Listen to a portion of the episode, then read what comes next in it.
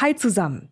Über 190 Länder gibt es auf unserer Welt und mit ganz vielen davon pflegt Deutschland intensive Handelsbeziehungen. Und genau die möchten wir in diesem Podcast für euch abdecken und drehen den Globus deshalb immer wieder neu. Wenn uns das aus eurer Sicht gelingt, dann lasst uns gerne eine Bewertung da, zum Beispiel auf Spotify und Apple Podcast. So könnt ihr uns am besten unterstützen. Außerdem könnt ihr dieses Format auch in der neuen RTL Plus Musik App hören. Der Download ist kostenlos und der Podcast natürlich auch. Und jetzt geht's los mit der neuen Folge. In der zweiten Folge unseres Seidenstraßen-Spezials haben wir über Chinas Ambitionen diskutiert. Welche Ziele, abseits von einem intensiveren Handelsaustausch zwischen China und der Welt, stecken hinter der neuen Seidenstraße? Wie stark demonstriert Xi Jinping mit diesem Projekt auch Chinas Machtanspruch in der Welt? Ja, und wie genau schafft es China eigentlich, seine großen Vorhaben umzusetzen? Falls noch nicht geschehen, hören Sie gerne rein in die zweite Folge, denn heute gibt es Folge 3 und damit die Fortsetzung dieses Gesprächs. Wir diskutieren heute darüber, was die neue Seidenstraße für Europa bedeutet. Überwiegen die Vor- oder die Nachteile? Und wie soll oder muss Europa seine eigene Infrastruktur schützen? Dass China Anteile an Europas Häfen erwirbt, ist offenkundig. Und so manch einer sieht darin eine echte Gefahr für uns. Ob das denn wirklich so ist, das besprechen wir heute. Und damit erstmal Hallo zusammen hier bei Wirtschaft, Welt und Weit.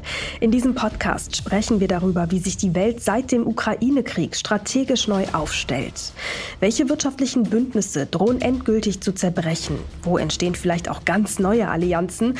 Und was heißt all das für uns und unsere Wirtschaft hier in Deutschland? Dazu sprechen wir jede Woche Donnerstag mit Menschen, die sich auskennen. Ich bin Mary Abdelaziz Ditzo, Journalistin und Leiterin für den Bereich Wirtschaft und Innovation bei NTV. Heute haben wir Donnerstag, den 2. Februar.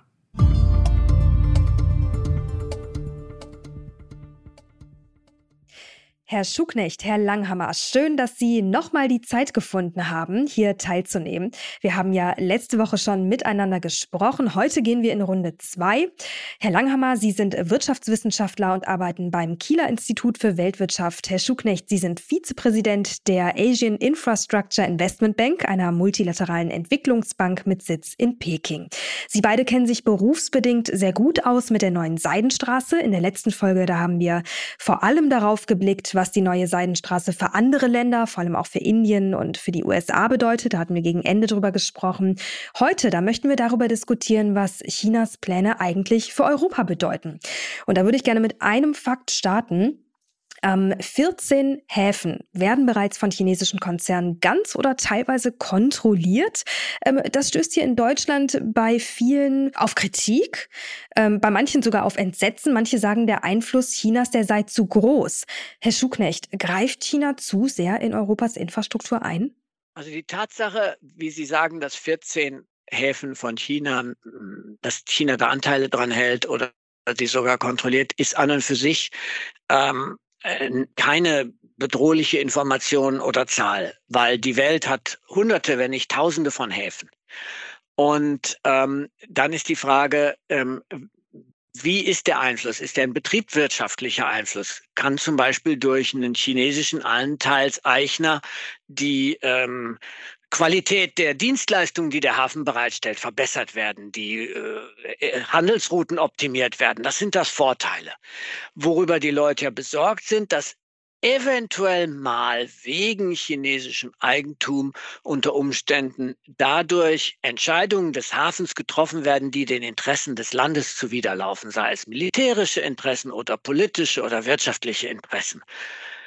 Und da bin ich eigentlich relativ entspannt, zumindest für europäische Länder, weil ähm, der betriebswirtschaftliche Einfluss schon ein Garant dafür ist, dass sozusagen jeder, der sein Geld investiert hat, dafür sorgt, dass ein Hafen gut funktioniert. Und das ist meiner Meinung nach etwas, was viele Leute äh, nicht berücksichtigen, wenn sie darüber nachdenken, was nun die Rolle von äh, Anteilseignern im Allgemeinen und China im Besonderen ist. Und das Zweite ist, wenn aus nationalen Interessen äh, ähm, mal der Grund besteht, sozusagen Häfen, sei es für militärische oder wirtschaftliche Ziele, einsetzen zu wollen, gibt es immer und in allen Ländern die Möglichkeit, das zu tun. Und wir haben in Deutschland jetzt auch gesehen, im Rahmen der Energiekrise durch den Russland-Angriff auf die Ukraine, äh, hm. dass man das machen kann. In, in, äh, bei dem Hafen in Wilhelmshaven ist, ist ein äh, LNG-Terminal äh, sehr schnell eingerichtet worden. Es sind Firmen verstaatlicht worden. Also ich bin der Meinung, dass äh, ähm, man die Kirche etwas im Dorf lassen muss und, äh, und, und nicht voreilig dazu zu dramatischen Schlussfolgerungen kommt. Wobei diese dramatischen äh, Schlussfolgerungen, die resultieren natürlich auch aus teilweise schockierenden Beispielen. Nehmen wir mal den Hafen Piräus in äh, Griechenland. Ne? Seit 2008 hat China den Hafen oder in den Hafen investiert. Ja, und 2016 war es dann soweit, dass die Chinesen die Mehrheitsanteile an dem Hafen äh, hielten. Und ähm, jetzt muss man natürlich auch sagen, Piräus Hafen, das ist der erste große Hafen, Hafen, die man erreicht, wenn man vom Suezkanal kommt. Das heißt, es ist auch eine ziemlich hohe geopolitische Bedeutung. Und andererseits, da haben Sie natürlich recht, Herr Schuhknecht, äh, was ist jetzt passiert? Am Ende des Tages ist ja auch ein Fakt, dass unter den Chinesen der Hafen der größte im Mittelmeer geworden ist. Das war er vorher nicht. Und Chinas Pläne gehen ja sogar noch weiter. Xi Jinping äh, will den Hafen zum größten Hafen Europas weiterentwickeln, investiert dafür sogar Milliarden. Also ja, ich verstehe da total Ihren Punkt. Und doch muss man aber sagen, dass ähm, die Chinesen natürlich auf der anderen Seite jetzt geopolitisch da einen europäischen Hafen so ein bisschen einverleibt haben und auch viel Einfluss ausüben können, äh, wenn sie ihn denn brauchen. Herr Langhammer, was würden Sie denn sagen? Wie ordnen Sie dieses Beispiel Piräus ein? Also ich komme vor einer Stunde direkt aus einem Seminar, wo es genau um diese Frage geht. Das heißt, was hat Costco in Piräus gemacht? Die haben von drei Terminals zwei in, Betreib, in Betrieb genommen, erheblich investiert und aus einem total heruntergekommenen Hafen, muss man sagen, ähm, auch auf Bitten fast der Europäischen Union nach dem Motto, nun soll doch irgendjemand mal in diesen Hafen investieren, haben sie was gemacht und sie haben diesen Hafen sehr, sehr aufgebaut. Und was jetzt das Ergebnis des Seminars sagt, es haben alle Linien dort profitiert, nicht nur Costco sondern auch MSC, CMA, Hapag-Lloyd und so weiter. Der Hafen ist expandiert. Die Frage, ob er ein äh, Transshipment-Hafen ist, also wo nur Container gestapelt und umgeladen werden, oder ob es ein Gateway-Port wird. Das wäre dann interessant. Das heißt, von dort würden dann äh, die Waren direkt in andere Länder gehen, vielleicht nach Afrika, vielleicht nach Osteuropa, Mittel- und Osteuropa, auf dem Balkan. Diese Frage ist jetzt noch offen. Aber eins ist klar, es war durchaus der Wunsch, ähm, der Kreditgeber Griechenlands, dass jemand in diesen Hafen investiert. Costco und die Chinesen haben zugegriffen. B, der Hafen ist flott gemacht worden. Es ging bisher nicht zu Lasten anderer Häfen. Das zeigen die Untersuchungen. Ja, also sie haben durchaus auf Zuwachs gesetzt und nicht nur andere Häfen sozusagen auszuboten. Aber es stellt sich trotzdem die Frage, und da bin ich etwas skeptischer als du, Ludger, ob ein Staatskonzern, und das ist Costco, der nicht unmittelbar äh, privat oder kom kommerziell und rentabel arbeiten muss, äh, irgendetwas versprechen kann, einen Hafen zu einem bevorzugten Drehkreuz zu schaffen, Preferred Hub, so heißt das beim äh, in Hamburg, ähm, einfach etwas zu versprechen, was im Grunde genommen Ergebnis eines Marktprozesses wäre. Da habe ich mal, da habe ich ein Fragezeichen. Was bedeutet das, wenn, jen, wenn von Seiten von, ähm, einem, von einem großen, von der, einer der weltgrößten Reedereien gesagt wird, okay, wir investieren in den Hafen, da wollen wir mitreden, das ist in Ordnung. Ähm, wir wollen also nicht nur Finanzinvestor sein, sondern eben auch ähm, äh, ein Managementpartner sein. Und meine Position war, ja, auch in Hamburg war ich dafür, dass ähm, Costco 35 Prozent bekam, aber unter Auflagen. Ich möchte wissen und ich möchte gerne ein Joint Venture haben mit europäischen Partnern, die lernen können, was wir zurzeit noch nicht können, was aber Costco kann. Das ist meine Position. Äh, nicht so sehr die Frage jetzt, ähm, ähm, die könnten uns ausboten, die wissen jetzt alles über die Häfen und so weiter, hm. das wissen sie eh.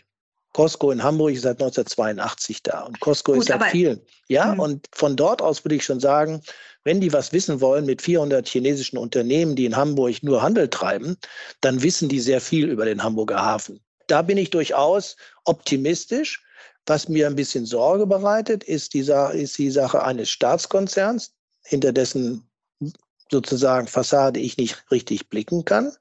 B, natürlich auch äh, Aspekte des Unterlaufens von Sanktionen.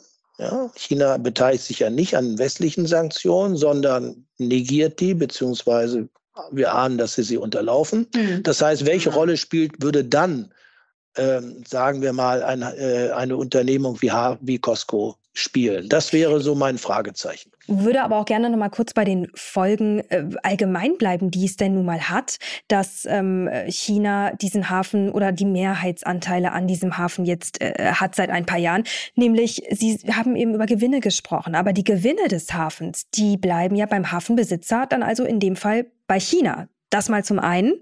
Also das ist etwas, was sich de facto verändert hat. Ähm, und zusätzlich kommen auch noch die schlechten Arbeitsbedingungen. Ähm, aufgrund dessen ist ja auch schon zu vielen Streiks kam. Also wenn man äh, sich mal das ein oder andere Interview von äh, Hafenarbeitern in äh, Griechenland anhört, dann sind die not amused, sagen wir es mal so. Ja, aber da würde ich schon sagen, was ist die Alternative? Der oder was wäre die Alternativen gewesen, wenn dieser Hafen total heruntergekommen wäre? Jetzt bin ich etwas ähm, sagen wir mal salopp, eine berühmte Ökonomin, Joan Robinson, und die war alles andere als rechts, die war ziemlich links, hat einmal gesagt, es ist schlimm, ausgebeutet zu werden, aber noch schlimmer ist es überhaupt nicht, ausgebeutet zu werden. Mit einem solchen Satz äh, können Sie in bestimmten Kreisen nichts gewinnen. Ja, das klingt zynisch, aber ich glaube, da steckt etwas Wahres dahinter. Was wäre die Alternative gewesen, wenn dieser Hafen Piraeus nicht von einem Investor, einem privaten Investor flott gemacht hätte werden können. Dass, naja, ich sag mal, dass Europa es selbst in die Hand genommen hätte. Genau, der griechische Staat konnte es nicht. Ja, das ist klar. Ja. Der griechische Staat konnte es nicht. Er war, er war weder äh, von seiner Kapazität her noch von äh, der Finanzkapazität noch von Human Capital, also von der äh, Humankapitalausstattung in der Lage, diesen Hafen auf ein internationales Wettbewerbsniveau zu, zu heben. Mhm. So. Das hat sich keiner sonst gefunden. Und da sind wir einem beim Problem von Infrastrukturinvestitionen. Es gibt ein Klumpenrisiko. Man muss sehr viel Geld in die Hand nehmen, sonst lohnt es sich nicht. Und äh, Entwicklungsbanken in der Vergangenheit haben das immer gescheut. Ich habe mir das Portfolio beispielsweise, jetzt sind wir mal wieder außerhalb Europas, bei der Asiatischen Entwicklungsbank in Manila angeguckt. Die haben zwei Drittel ihres Portfolios auch in Infrastrukturprojekte äh, investiert. Hm. Aber es war einfach zu wenig. Und das ist das Problem. Und da haben die Chinesen wirklich zugegriffen. Wie gesagt, durchaus mit Zustimmung der europäischen Partner und der Kreditgeber in der Griechenland-Krise.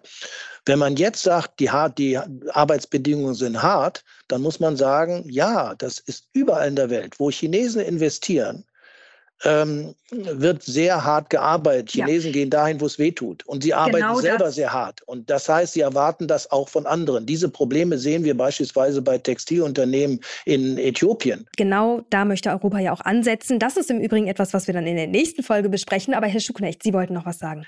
Ja, ich denke zu zwei Aspekten. Zum einen müssen, müssen sich ausländische Investoren immer an nationales Recht halten. Ähm, und das finde ich ist selbstverständlich. Und wenn es Probleme damit gibt, wenn ein, wie auch immer, wer auch immer der Besitzer ist, sich, äh, sich nicht an nationale Arbeitsstandard handelt, halt, dann müssen Gewerkschaften, Arbeitnehmer sich da, dagegen klagen und das äh, Verbesserungen durchsetzen. Aber grundsätzlich äh, würde ich Rolf zustimmen. Ich meine, China hat investiert und solange es sich an das nationale Recht hält, ist es gut, wenn es das Beste aus dem Hafen macht für das Land und für die Region. Das Zweite ist die Frage der Gewinne. Auslandsinvestitionen werden immer mit der Absicht, Gewinne zu erzielen gemacht. Deutschland ist Weltmeister bei den Auslandsinvestitionen äh, als Anteil vom BIP und hat enorme Einkünfte, die USA auch. Es ist nicht nur China. Und äh, entsprechend, wenn also jemand erfolgreich einen Hafen modernisiert oder eine Fabrik baut, dass die Gewinne machen, die dann ins äh, Inland, ins Heimatland zurücktransferiert werden, finde ich, ist eine Selbstverständlichkeit. Das, das ist kein Problem. Entstehen hier Monopolgewinne oder so etwas? Glaube ich nicht. Der Hafen konkurriert mit anderen Häfen und ist eigentlich ein Ansporn, dass andere Häfen, wenn die sehen, wie erfolgreich äh, Piräus ist, äh, auch erfolgreich sein könnten. Und ähm, äh, was Rolf sagt, äh, ist sicherlich richtig. Die multilateralen Entwicklungsbanken ähm, sollten bei ihren Infrastrukturinvestitionen natürlich auch genau das mitbeachten, dass zum Beispiel bei der Förderung von Hafeninvestitionen eben hier die Kombination aus Privatsektorinteressen eine Rolle spielt, aber auch eben über die äh, Involvierung von die, den Entwicklungsbanken ähm, äh, hohe Standards für Arbeit, für Soziales und für Umwelt eingefügt mhm. werden. Und das ist eigentlich eine der Schlüsselrollen, wo man sozusagen den die, die Quadratur des Kreises erreichen kann, wenn man Sorgen hat, dass eben in vielen Entwicklungsländern Auslandsinvestitionen nicht äh, äh, immer koscher sind. Nicht? Da, da, hm. da spielen die multilateralen Entwicklungsbanken oft eine gute Rolle. Für Europa sollte das nicht so wichtig sein. Europa ist stark und groß genug zu sagen, wenn bei uns ein Ausländer investiert, da, und der macht gute Gewinne, dann ist das okay, aber der muss sich an das nationale Recht und die nationalen Standards und in vielen Fällen auch die EU-Standards hm. halten, weil wir ja in vielen Bereichen auch inzwischen EU-Recht haben und nicht nur ja. nationales Recht. Sie haben gerade gesagt, Europa ist äh, groß und stark genug. Ähm, wenn man das noch ein bisschen weiterfasst, äh, angeschlossen mit der Frage, ist Europa denn auch einig genug? Weil gerade mit Blick auf die neue Seidenstraße sehen wir bei ganz verschiedenen europäischen Ländern, wir haben es am, am Beispiel von Italien im Übrigen auch vor ein paar Jahren gesehen, ganz unterschiedliche Haltungen ähm, äh, Streitigkeiten innerhalb der EU wegen eben dieses Projektes und dem Einfluss Chinas. Ähm, deswegen mal die Frage an Sie beide, auch die letzte Frage.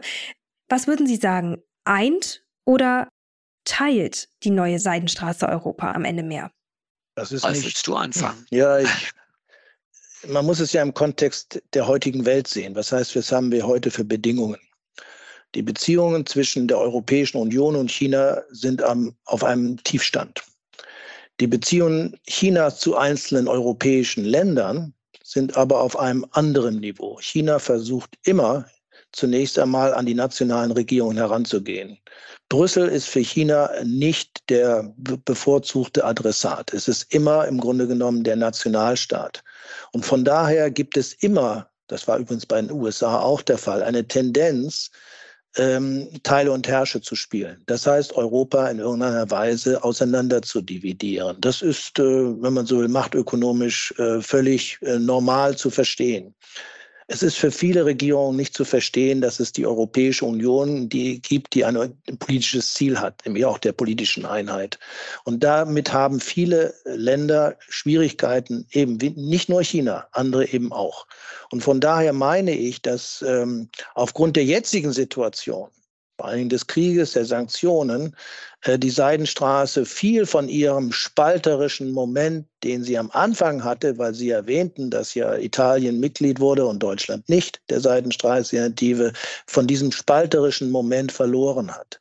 Und von daher glaube ich, dass diese diese Diskussion, die hätten wir vor fünf, sechs Jahren vielleicht führen können. Heute ist das meines Erachtens weniger das Problem. Wir haben eher das Problem heute, bei den Häfeninvestitionen, dass sich die Häfen immer mehr der Konkurrenz, der starken Konkurrenz der Reedereien äh, sozusagen stellen müssen. Das heißt, die Häfen kooperieren nicht miteinander, aber die Reedereien haben jede Menge Allianzen. Das verschiebt ein Machtverhältnis ja, zugunsten mhm. der Reedereien. Und wir haben leider in Europa keine Kooperation zwischen Häfen, wie sie die Reedereien durch ihre Allianzen haben. Aber das ist, wenn man so will, ein, ein betriebswirtschaftliches Problem. Wollte glaube, ich, ich glaube, politisch ähm, ist dieses spalterische Moment, das die Seidenstraße durchaus gehabt hat auf dem Balkan und vor allen Dingen auch natürlich ähm, ähm, in den italienischen Häfen, dass dieses Moment vorbei ist. Herr Schuknecht. Ja, äh, da kann ich direkt anschließen. Also ähm, das spalterische Element hat sicher auch deshalb abgenommen, weil die Seidenstraße selbst für China sehr viel weniger wichtig geworden ist. Äh, der, der neue Fokus ist auf die sogenannte Global Development Initiative, wo es mehr um die South-South Cooperation, also um die Zusammenarbeit mit den Entwicklungs- und Schwellenländern geht und äh, äh, auch äh, um ein breiteres Spektrum an äh, Zusammenarbeit. Und ähm, ich will jetzt hier nicht Xi Jinping zitieren, aber man muss ja immer irgendwie ein, äh, was ist das offizielle Sprachrohr? Also China hat explizit dieses Jahr und letztes Jahr gesagt, sie wollen sich stärker an internationale Standards halten, sie wollen sich einbinden in die internationale Zusammenarbeit. Äh, das ist ein gutes Zeichen. Und ähm, gleichzeitig denke ich, hm, ist es Konkurrenz belebt das Geschäft. Das gilt auch für internationale politische Initiativen. China hat auch mit der Seidenstraße bei allen Problemen der Welt etwas Beine gemacht und dem Westen etwas Beine gemacht. Warum überlegen wir jetzt eine äh, Asien-Strategie, unsere Asien-Strategien auszubauen? Warum haben wir Global Gateway äh, ähm, äh, auf den Weg gebracht, also die Initiative der hm. Europäer, Infrastruktur zu finanzieren? Äh, ähm, äh, das, das ist das, das ist ein positiver Einfluss. Ne? Das, äh, wenn wir so etwas schläfrig sind, dann kommen eben andere und, und wecken uns da etwas auf.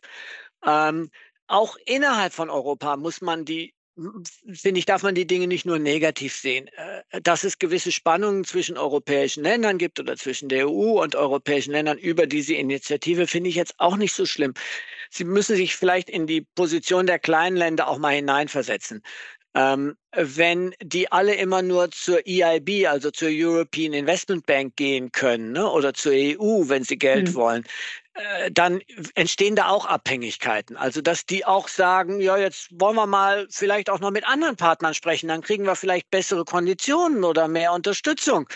Das weiß ich ganz konkret aus unserer Arbeit als AIIB. Wir arbeiten auch mit in ganz begrenztem Umfang in Europa mit europäischen Projekten nicht, weil wir irgendwie da eine strategische Rolle in Europa spielen wollen, sondern weil auch die Länder mit uns zusammenarbeiten, weil sie einfach auch mal mit anderen Partnern arbeiten wollen, damit sich die bestehenden Partner nicht zu wohl fühlen. Und mhm. ähm, äh, das, das denke ich, ist etwas, was, was die Seidenstraßeninitiative in einzelnen Aspekten auch erreicht hat, dass wir in Europa mal etwas wachgerüttelt worden sind und uns äh, äh, auch stärker auf unsere eigenen äh, Infrastrukturausbauprobleme fokussieren, wie wir ja das aus Deutschland genau wissen. Was dauert das alles endlos? Es ist ja nicht ein Mangel an Geld, es ist diese Überregulierung und, äh, äh und, und, und so werden wir, so, so kann man das, finde ich, auch sehen, denn wenn so ein Land wie Italien an dieser Initiative mitmacht. Was heißt das eigentlich? Ich meine, das ist doch marginal. Und da sollten wir ein bisschen weniger dünnhäutig sein und äh, äh vielleicht noch äh, auf, auf Rolfs Bemerkung zurücknehmen. Es gibt so viele Probleme in der Welt. Äh, man, muss man, man, man sollte nicht an jeder Stelle Öl ins Feuer gießen, hm. sondern auch gucken, okay, wie können wir, äh, wie können wir einen Rahmen erhalten, einen institutionellen Rahmen erhalten, in dem wir Negativsummenspiele, wie Rolf es genannt hat, verhindern und sozusagen äh, zu einer gesunden äh, Konkurrenz kommen. Und das geschieht meiner Meinung nach durch ein internationales Regelwerk. Im Handel ist es die WTO. Im Bereich von Investitionen äh, sind es oft meiner Meinung nach die Standards, die von multilateralen Entwicklungsbanken, von der OECD festgelegt werden. Im Klimabereich haben wir jetzt die Paris Alignment Commitments, also die Verpflichtung, sich auf Abbaupfade für den CO, fürs CO2 zu begeben. Das sind alles Rahmenbedingungen, die uns auch zusammenbringen äh, und wo wir Brücken bauen können zwischen Europa und China. Ich glaube, eine bessere Überleitung für unsere nächste Folge hätte man gar nicht äh, schaffen können. Also in diesem Sinne, ich danke Ihnen beiden ganz herzlich, dass Sie heute hier zu Gast waren. Es war uns ein großes Anliegen, im Rahmen dieses ganzen Projektes Seidenstraße eine andere Perspektive aufzumachen, denn wir finden, dass diese Perspektive manchmal etwas zu kurz kommt. Am Ende ist es eine subjektive Perspektive wie auch jede andere. Die haben Sie heute mit uns geteilt. Sie sind beide in Funktionen tätig, ähm, in der Sie Berührungspunkte haben mit der der neuen Seidenstraße. Und in diesem Sinne Danke, dass Sie Ihre Gedanken mit uns geteilt haben und besten Dank für Ihre Zeit. Ja, danke auch. Vielen Dank, vielen Dank auch. Hat Spaß gemacht. Küste. Ja, vielen Dank. Mit diesem Interview endet der dritte Teil unseres Seidenstraßen-Spezials. Nächste Woche geht es dann gleich weiter mit Teil 4 und da blicken wir nochmal ganz genau auf Europa. Die Europäische Union plant nämlich derzeit eine Gegeninitiative zur neuen Seidenstraße. Global Gateway heißt das Projekt und worum es da genau geht, das erfahren Sie nächste Woche hier bei uns im Podcast. Redakteure dieses Formats sind Andrea Sellmann, das NTV Telebörsenteam und ich, Mary Abdelaziz Ditzo. Produziert wird dieser Podcast von Wei Quan aus dem Team der Audio Alliance. Und wenn Sie, liebe Hörer, jetzt noch Feedback loswerden wollen, dann am besten per E-Mail an www.ntv.de. für den Moment erstmal besten Dank fürs Zuhören. Bleiben Sie uns treu und machen Sie es gut. Bis zum nächsten Mal.